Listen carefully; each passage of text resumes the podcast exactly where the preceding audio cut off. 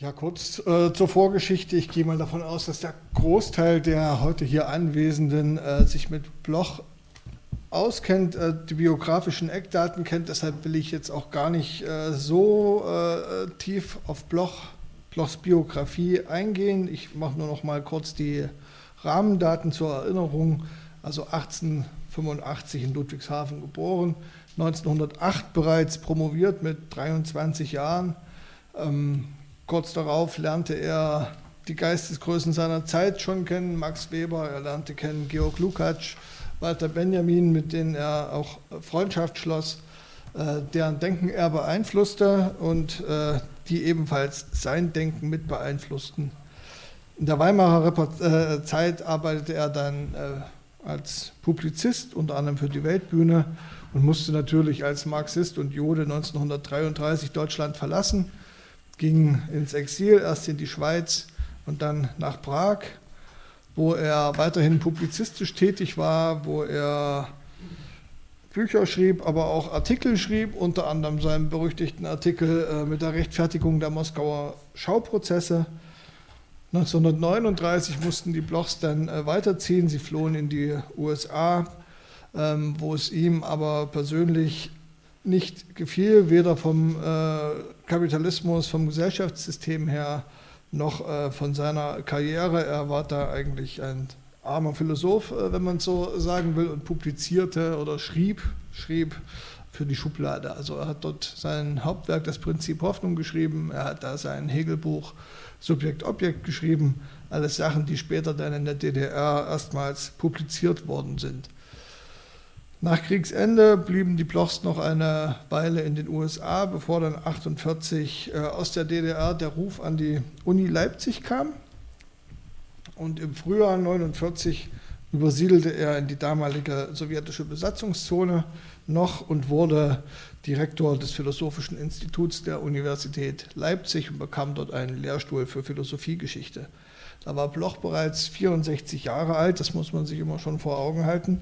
Ähm, er war noch nicht habilitiert und damit er die Professur kriegen konnte, wurde das Prinzip Hoffnung quasi als Habilitationsschrift anerkannt. Also an der Stelle kann ich hier nicht weiter in die Details gehen. Das ist eigentlich sehr interessant, äh, wie dieser ganze Prozess lief, aber das würde jetzt zu weit führen. 48, 49, das war für die intellektuelle und kulturelle Landschaft der, DDR schon äh, eine Zeit, wo die anfängliche Offenheit der Nachkriegszeit in der, den Debatten bereits äh, am Abklingen war. Der Kalte Krieg hatte bereits begonnen auf beiden Seiten, auch schon auf ideologischem Gebiet. Es war schon eine Zeit, in der Debatten nicht mehr völlig meinungsoffen geführt werden konnten, in der äh, bürgerliche und sozialdemokratische Äußerungen, Meinungen bereits äh, sanktioniert worden sind, was Bloch allerdings 48, 49 noch nicht sonderlich störte, denn er verstand sich selbst als Marxist und äh, hatte da eigentlich relativ wenig Befürchtungen. Er mochte genau wie die SED äh, die Sozialdemokraten nicht, er vertrag äh, keine bürgerlichen Standpunkte und hier und da gab es von ihm auch mal ein Lob für Stalin. Also von daher war er politisch auf Linie. Das Problem sollte sich äh, erst einige Zeit später zuspitzen, herauskristallisieren. Ähm, das war nämlich, dass Bloch trotz aller Kritik an der bürgerlichen Philosophie nicht alles daran per se ablehnte, sondern hier und da Diskussionsbedarf, wie er es nannte, unabgegoltenes und auch den Marxismus eventuell bereicherndes in nicht-marxistischer Philosophie zu erkennen glaubte. Das unterschied ihn von den Dogmatikern äh, vom Schematismus der Parteikaderphilosophie. Nach dem Krieg, die Situation schon kurz angesprochen, hatte die SED kaum Philosophen in ihren Reihen. Der Großteil der leitenden Funktionäre kam aus der Arbeiterklasse, aus der Kriegsgeneration, aus der Weimarer Republik, hatte nicht studiert, sondern eben im Widerstand gegen die Nazis gekämpft, war eingesperrt oder im Exil. Und so war äh, nach dem Krieg eine Situation gegeben, wo dringend intellektuelle Kader ausgebildet werden musste. Es wurden viele Philosophen, Philosophiekader an Parteihochschulen schnell geschult, damit man äh, Philosophielehrer bekam. Und die ersten Jahrgänge, die waren im Prinzip zeitgleich mit Blochs Erscheinen äh, in der DDR fertig geworden.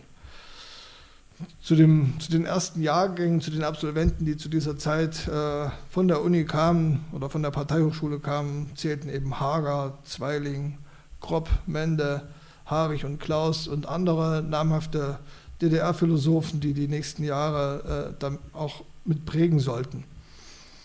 Einige von ihnen wurden gleich auch Schüler und Anhänger Blochs, andere weniger, aber selbst seine späteren Gegner äh, Kropp und Hager waren anfangs von Bloch recht angetan.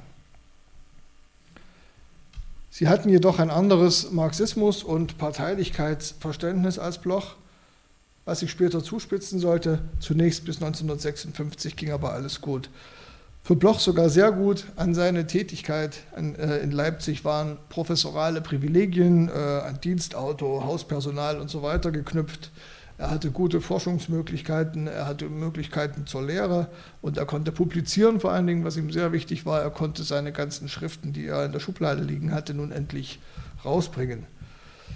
Sein Auftrag oder der Wunsch äh, der SED war aber, dass er nicht Marxismus lehren sollte, sondern eben Philosophie, Geschichte, was er auch tat.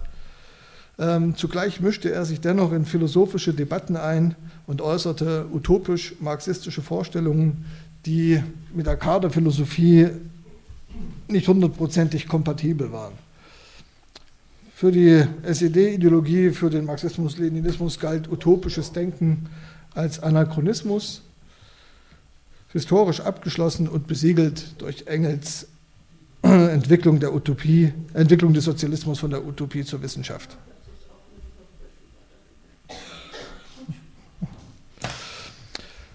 Für Bloch hingegen äh, blieb die Utopie Keim revolutionärer äh, Prozesse und progressiver Veränderungen. Nur die Utopie vermag es, seiner Meinung nach, ideologische Verkrustungen zu verhindern. Nur sie könnte den Transformationsprozess hin zum Kommunismus dynamisch bleiben lassen. Bloch beschrieb Utopien als in der Gegenwart verankerte Fahrpläne in die Zukunft. Diese stünden konträr zu Utopien. Ich zitiere ihn mal. Utopie unterscheidet sich von Ideologie in dem einfachsten Sinn darin, dass die Ideologien keinen utopischen Zuschuss haben, dass Ideologien Gruppen von Vorstellungen sind, die die vorhandene Gesellschaft spiegeln und rechtfertigen. Utopien dagegen sind oder sollten es sein und sind es meistens Vorstellungen von Gruppen, die die bestehende Gesellschaft unterminieren oder sprengen oder eine Sprengung vorbereiten mit dem Traum von einer schöneren Welt, einer besseren Gesellschaft. Viele Kaderphilosophen und Parteifunktionäre waren jedoch eher Ideologen, was nicht heißen soll, dass sie nicht vom Kommunismus träumten, vom Kommunismus überzeugt waren oder daran glaubten, äh, an dessen Aufbau beteiligt zu sein. Im Gegenteil, ideologisch begnügten sie sich jedoch häufig mit einem Dogmenkanon, mit Schematismus, auch ihr geschichtsphilosophisches Verharren, das Postulieren historischer Abgeschlossenheit und von Formationsfolgen widersprach Blochs Verständnis des Marxismus. Er schrieb über die geschichtliche Dynamik, seit Marx ist der absolute Charakter der Utopien überwunden. Weltverbesserung geschieht als Arbeit in und mit dem dialektischen Gesetzeszusammenhang der objektiven Welt, mit der materiellen Dialektik einer begriffenen, bewusst, bewusst hergestellten Geschichte. Er betonte also die Rolle des Subjektes, des Einzelnen für den Geschichtsprozess was natürlich der Formationslehre äh, widersprach. Das bedeutete für Bloch, dass der Marxismus lernfähig bleiben sollte und dass er zugleich das Erbe der vormarxistischen Philosophie, der vormarxistischen Zeit als unabgegolten betrachten und auf Nutzbares zu überprüfen habe. Dazu gehörten für ihn die Sozialutopien, religiöse Heilsversprechen, Eschatologie, Kiliasmus, das Erbe des Idealismus und das Erbe der Aufklärung. All dies und noch vieles mehr war in dieser Breite und Form, aber nie und nimmer im Korsett des ML unterzubringen. Aber die Partei duldete diese Philosophie so lange, wie sie für ihn oder wie sie keine politische Gefahr äh, darin erkannte. Die erwähnten ab 1948 von der Parteihochschule gekommenen Kaderphilosophen hatten ein anderes parteipolitisch-ideologisches Verständnis von Philosophie. Philosophie sollte einen politischen Auftrag erfüllen. Die Ideologie des ML war hier klar parteiisch, freier Meinungsstreit, bürgerlicher Objektivismus, in Anführungsstrichen, Debatten über philosophische Fragestellungen, die qua Dogma von Marx, Engels, Lenin oder Stalin bereits als historisch beendet und abgeschlossen betrachtet worden sind, all dies war unerwünscht. Wozu noch über Hegel streiten, wenn Stalin dazu schon das letzte Wort gesprochen hat? Wozu utopischen Sozialismus auf aktuelle Geltung, auf unabgegoltenes in Blochs Sinne untersuchen, wo die Utopie doch durch Engels Dekret vom wissenschaftlichen Kommunismus abgelöst wurde? Dennoch gab es diese Debatten sehr zum Missfallen von Partei- und Kaderphilosophie. Es wurde über Logik diskutiert, über Hegel, über Physik. Das werden wir nachher sicherlich noch vertieft hören. Gerade in der Hegel-Debatte wurde Bloch aktiv. An Hegel gab es für ihn viel Unabgegoltenes und zu Diskutierendes. Sein Verständnis eines lernfähigen, dynamischen Marxismus lässt sich auch an der unterschiedlichen Auslegung der elften Feuerbach-These durch die Kaderphilosophie und durch den Hoffnungsphilosophen verdeutlichen. Die Philosophen haben die Welt nur verschieden interpretiert, es kommt aber darauf an, sie zu verändern, schreibt Marx. Für Bloch heißt das, dass das Erbe jener Philosophen, die vor Marx die Welt interpretiert haben, zum Teil noch unabgegolten ist. Diese Denker sind seiner Meinung nach also nicht vom Marxismus auszuschließen, sondern Teil des Erbes für den ML hingegen, der aus dieser These ein Dogma machte, bedeutete das, dass von den Klassikern des ML die philosophischen Leitsätze formuliert worden sind. Damit wären all jene Philosophen, die die Welt zuvor nur interpretiert haben, einzig zur Historisierung zu gebrauchen. Und das sollte Bloch in Leipzig übernehmen. Man machte also, wenn man so will, den Bock zum Gärtner, denn Bloch dachte nicht daran, die Philosophiegeschichte bloß leblos zu repetieren. Er wollte die Philosophie und die philosophischen Debatten des jungen Staates mit antreiben, auch als Mitherausgeber der Deutschen Zeitschrift für Philosophie. Bloch hoffte, dass auch die SED zu einem offenen, lebhaften Marxismus fähig sein könnte. Er war kein Parteipolitiker, er war nicht in der SED, die Partei war für ihn nicht das Wichtigste, aber sie war natürlich die politische Entscheidungsträgerin in dem Staat. Entsprechend verhielt er sich ihr gegenüber. In der Erwartung, politischen Freiraum zu bekommen, philosophischen Freiraum zu bekommen, gab er sich in der Öffentlichkeit loyal und staatstragend. Seine Artikel aus den frühen 50er Jahren sprechen nicht für eine kritische Sicht. Der Beitrag, den er 1952 für die Zeitung Aufbau verfasste, ist hierfür beispielhaft. Es ging in dem Beitrag um den Aufbau nationaler Streitkräfte in der DDR, die am 8. Mai desselben Jahres beschlossen worden war. Und Bloch schrieb zum Beispiel in diesem Artikel, dass dies ein Ausdruck des Friedenswillens der DDR sei. In der Bundesrepublik würden die Reste der Wehrmacht und der alte reaktionäre Militarismus reaktiviert. Deshalb werde in der DDR dem Wunsch und Willen der Werktätigen gemäß eine Friedensarmee aufgebaut, die nichts mit Militarismus zu tun habe, sondern die Errungenschaften befreiter Menschen verteidige. In seiner Gesamtausgabe hat es diese Parteipropaganda nicht geschafft, Allerdings finden sich auch hierin Beiträge, die nicht unmittelbar für eine systemkritische Perspektive sprechen. Marx und die bürgerlichen, bürgerlichen Menschenrechte zum Beispiel erschienen ebenfalls im Aufbau 1953. Darin unterstellt er den Liberalen des Westens, also vor allem voran der USA, Kriegslusternheit. Menschen- und Bürgerrechte brauche die Arbeiterklasse im Westen im Kampf gegen die Bourgeoisie. Im Sozialismus hingegen seien diese Rechte positiv aufgehoben. Wenn dies aktuell noch nicht der Fall ist, so sei das zwar untragbar, aber es wird besser mit, Zitat, immanent erwartbarer Heilung bei wachsendem Niveau von Direktion und Sache. Zugleich forderte er aber auch keine Entzweiung zwischen Volk und Staat, Staat und Volk, also die Freiheit zur Kommune und in ihr. Also bei Bloch hat man dann immer einen Anspruch an die SED, der eine gewisse Naivität oder dem man eine gewisse Naivität eventuell unterstellen könnte. Bloch war politisch auf Linie bis zuletzt 1961. Er hat den stumpfen Anti-Imperialismus und Anti-Amerikanismus äh, der SED wiedergegeben. Er hat zum 17. Juni 1953 äh, kein Wort gesagt und von ihm war auch nie direkt die Kritik an Ulbricht zu hören. Noch 1955 zu seinem 70. Geburtstag wurde er groß gefeiert. Festschrift, Nationalpreis, Vaterländischer Verdienstorden. Bloch war ein Aushängeschild äh, der jungen Republik mittlerweile auch international bekannt geworden, unter anderem durch sein Prinzip Hoffnung, was als Erstausgabe, wie gesagt, in der DDR erschien. Zum Bruch zwischen Bloch und der Parteiführung kam es erst ein Jahr später, 1956. Dafür gab es mehrere Gründe, zum Teil seit Jahren angestaute. Bloch durfte sich philosophisch recht undogmatisch äußern, wie bereits erwähnt, solange er politisch auf Linie blieb als er 1956 nicht mehr wie noch am 17. Juni zu 100 Prozent hinter Ulbricht stand, begab er sich aufs Glatteis.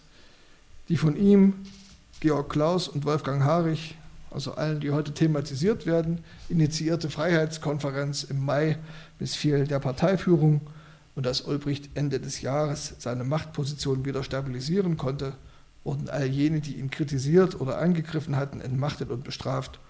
Auch Bloch traf dieser Bann nicht unbedingt, weil er ein Sprachrohr der Opposition war, das war er bei weitem nicht, aber weil er erstens im Moment von Ulbrichts Krise nicht loyal genug war, weil zweitens in seinem Umfeld und unter seinen Schülern einige aufmüpfig bis oppositionell geworden sind, weil drittens seine Lesart des Marxismus mittlerweile etlichen einflussreich gewordenen Kaderphilosophen und Parteifunktionären äh, zuwider wurde und weil er sich im Privaten abfällig über Ulbricht geäußert hatte, was die Stasi abgehört hatte.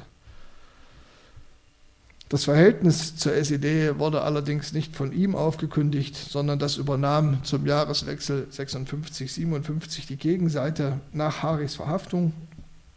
Hielt sie ihn auch weiterhin für verdächtig. Harich und Bloch hatten zusammen die Deutsche Zeitschrift für Philosophie äh, äh, gestaltet, hauptsächlich. Und Harich hatte auch äh, Blochs Werke äh, editiert und mit herausgegeben. Und sie hielten Bloch halt für verdächtig und für gefährlich. Kurt Hager, der ihn lange Zeit unterstützt hatte, ließ ihn zugunsten seiner eigenen Karriere fallen. Blochs Schüler wurden an seiner Stadt hart bestraft. Ihm wurden Privilegien und Forschungsmöglichkeiten entzogen. Das Ganze verlief relativ schleichend. Es begann mit der Revisionismuskampagne, die Ende 56 durch einen Anti-Bloch-Artikel aus Grobs Feder im ND eingeleitet wurde. An der Uni wurde gleichfalls eine Kampagne gegen ihn gestartet, späterhin auch im Kulturbund. Bloch versuchte jeweils seinen Kopf aus der Schlinge zu ziehen, indem er sich strategisch unterwürfig verhielt und zum Bittsteller wurde. Ähm, an dieser Stelle hat das mit seinem von ihm postulierten und geforderten aufrechten Gang relativ wenig zu tun gehabt. Er wurde überwacht und drangsaliert. Trotzdem, ähm, Gunther Herzberg hat es mal auf den Punkt gebracht, er hat geschrieben, Bloch hat aber in der Auseinandersetzung mit der SED dort, wo es nicht um seine Philosophie ging, zu wenig Widerstand geleistet. Also da, wo es um seine Philosophie ging, äh, war er durchsetzungsbereit, äh, wo es um politische Fragen ging, war er doch eher unkritisch, loyal, opportunistisch, wenn man es böse formulieren will. Selbst seine Rechtfertigung der Moskauer Schauprozesse führte er damals 57 zu seiner Verteidigung ins Feld. Es nützte ihm aber alles nichts. Ende der 50er Jahre wurde ihm bewusst, dass er aus dieser Isolation, in den äh, die, äh, die SED äh, ihn verfrachtet hatte, nicht mehr herauskommen könnte. Er wurde auch von Seiten der SED nicht in Ruhe gelassen, sondern man verlangte von ihm ständig öffentliche Bekenntnisse zur DDR und ähnliches, äh, die er dann aber auch gar nicht mehr abgab und der, äh, mit der Zeit gab er einfach innerlich auf. Ihn äh, gab es die Fügung äh, des Schicksals, dass er zur Zeit des Mauerbaus äh, in der Bundesrepublik weilte. Er blieb nach sechs Wochen Bedenkzeit äh, dann im Westen. Hier wurde er zu einem, ersten, einem der ersten Marxisten, die die DDR von links kritisierten und zugleich einen äh, utopischen Sozialismus im Westen, einen dritten Weg einforderten. Aber das äh, ist ein anderes Kapitel. Vielen Dank.